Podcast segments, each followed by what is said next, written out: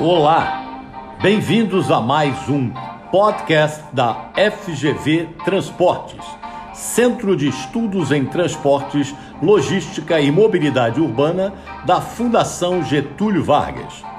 Eu sou Marcos Quintela, diretor da FGV Transportes, e neste podcast ouviremos o presidente da Associação Brasileira das Empresas Aéreas, a ABAR, Eduardo Sanovics, que falará sobre a atuação da ABA nesses tempos difíceis para a aviação comercial.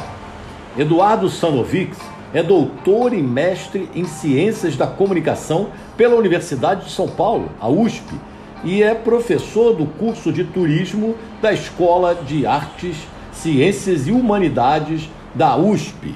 Obrigado, Eduardo, e a palavra é sua. Eu gostaria, antes de mais nada, de agradecer a FGV Transportes pela parceria e pelas oportunidades de debate que a GV, por meio dessa unidade, vem criando com o setor, com a indústria e com a sociedade.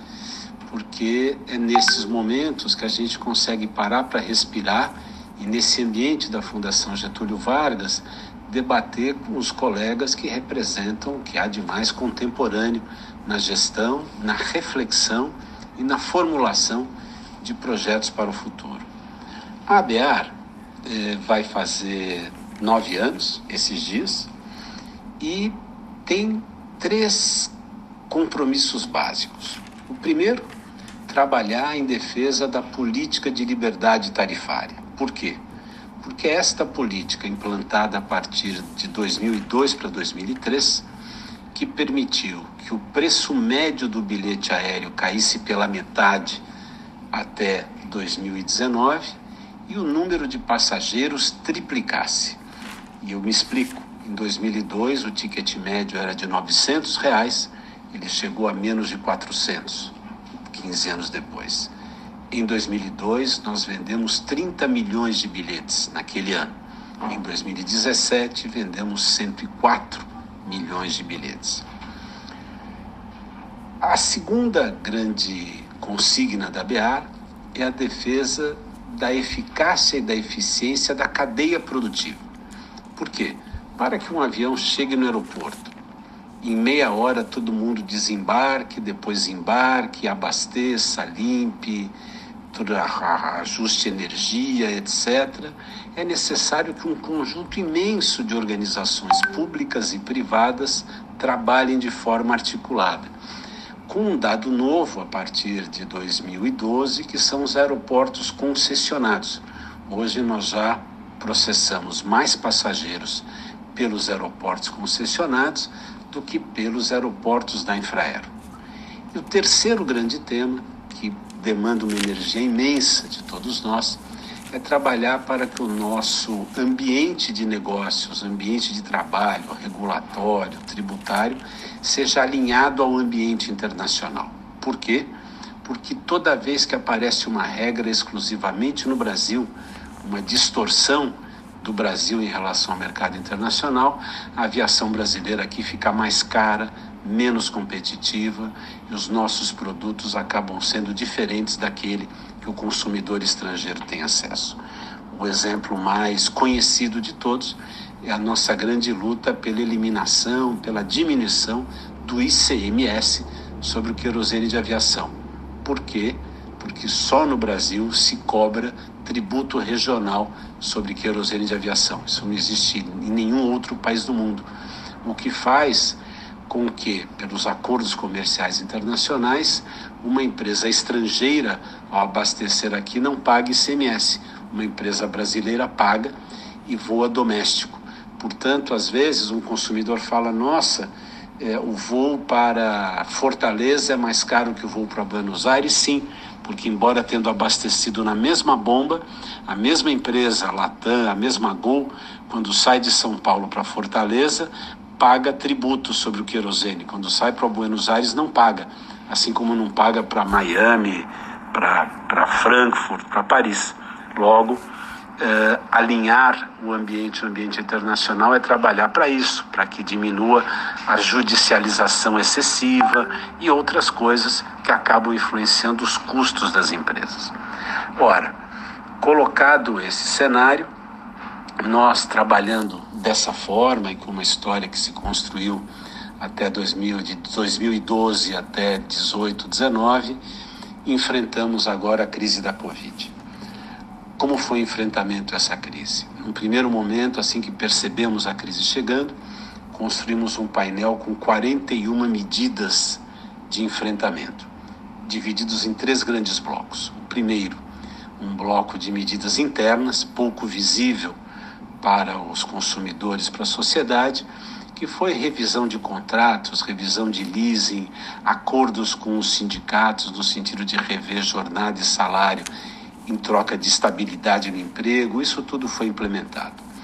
Depois, um segundo grande bloco, já visível para os consumidores, que demandou muito diálogo com o Ministério da Infraestrutura, com a ANAC, com o Ministério da Defesa, do Turismo, CAD, Secretaria de Aviação Civil, Infraero, enfim, todo esse ecossistema que gravita em volta da aviação, trabalhou de forma organizada e coordenada, fomos muito parceiros para que algumas coisas acontecessem. A mais importante, a mais visível para a sociedade, foi o acordo que fizemos com a Secretaria do Consumidor, o Ministério Público e depois vir uma lei uh, por meio da qual os passageiros tiveram bilhete de direito a remarcar seus bilhetes sem custo e nem multa. E isso garantiu uma espécie de paz nos aeroportos.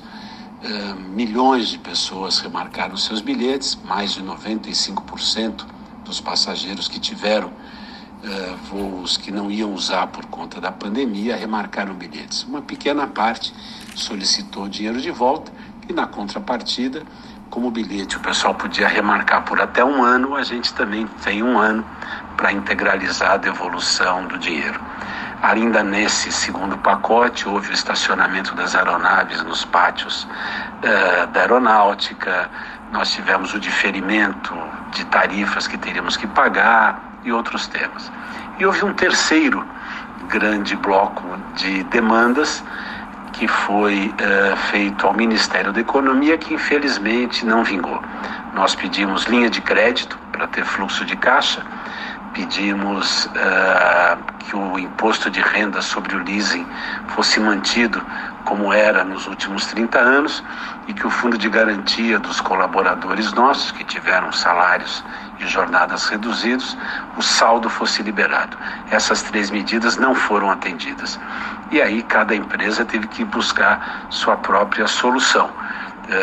A Gol teve injeção de capital dos acionistas, a Latam entrou no chapter 11 americano, a Azul, por exemplo, emitiu debêntures mas nós estamos atravessando. É, ao mesmo tempo, ainda no enfrentamento à crise, nós procuramos cumprir nosso compromisso com o Brasil, nosso compromisso com a sociedade. Primeiro, repatriamos todo mundo que ficou sem bilhete no exterior, que tinha comprado por empresas que pararam de voar. Nós continuamos voando, trouxemos 42 mil pessoas de volta para o Brasil. Depois passamos a transportar gratuitamente todos os profissionais de saúde que iam combater a pandemia pelo país. Transportamos mais de 8 mil pessoas de graça nesse processo. Depois ainda passamos a transportar equipamentos e insumos gratuitamente. Fomos nós que subimos os respiradores para Manaus naquela crise. E assim que as vacinas começaram a ser ministradas, nos oferecemos ao governo e temos transportado gratuitamente todas as vacinas que os brasileiros estão tomando. À exceção das que são eh, ministradas em São Paulo, aquelas não andam de avião, todas as outras estão chegando de avião e chegando gratuitamente pelas nossas empresas. Já passamos de 140 milhões de vacinas transportadas. Nesse cenário, portanto, com o avanço da vacinação, com o avanço dos protocolos de segurança sanitária que seguem em vigor a bordo, a demanda doméstica está chegando nesse mês de agosto a 70% do que era no pré-pandemia. temos a perspectiva de chegar a 80, 85% na virada do ano e ter ela completamente recomposta ao longo do primeiro trimestre do ano que vem. Já a demanda internacional tem uma situação muito mais complexa, porque os países não vão liberando o acesso de brasileiros todos juntos na mesma hora. Depende de uma decisão individual de cada um deles. A imagem do Brasil no exterior ficou muito comprometida pela forma, uh, ou melhor ainda, pelas notícias que dão conta da forma pela qual enfrentamos a pandemia. Isso se espalhou pelo mundo.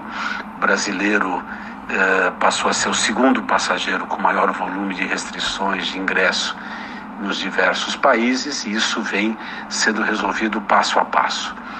A nossa perspectiva, portanto, para o internacional é que essa normalização se dê em algum momento entre 2023 e o início de 2024. Como regra geral, portanto, nós avaliamos completar 10 anos em 2022 com muito trabalho, com muito desafio, mas lutando muito para que em mais 10 anos a gente volte a dobrar o número de passageiros voando e triplicar, se possível, o número de destinos atendidos. Esse é o grande desafio da aviação e aqueles três temas a que eu me referi no início são a chave para construirmos tudo isso.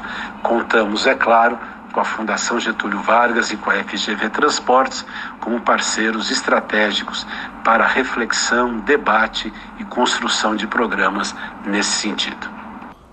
Obrigado, Eduardo, pela participação, pela parceria da, da BA neste podcast e em outros eventos já, né, em webinar, que você já participou. Este o podcast termina aqui. Se você gostou, divulgue em suas redes sociais e envie um comentário ou sugestões para outros temas pelo e-mail fgv.transportes@fgv.br e visite o nosso site transportes.fgv.br. Obrigado e até o nosso próximo podcast.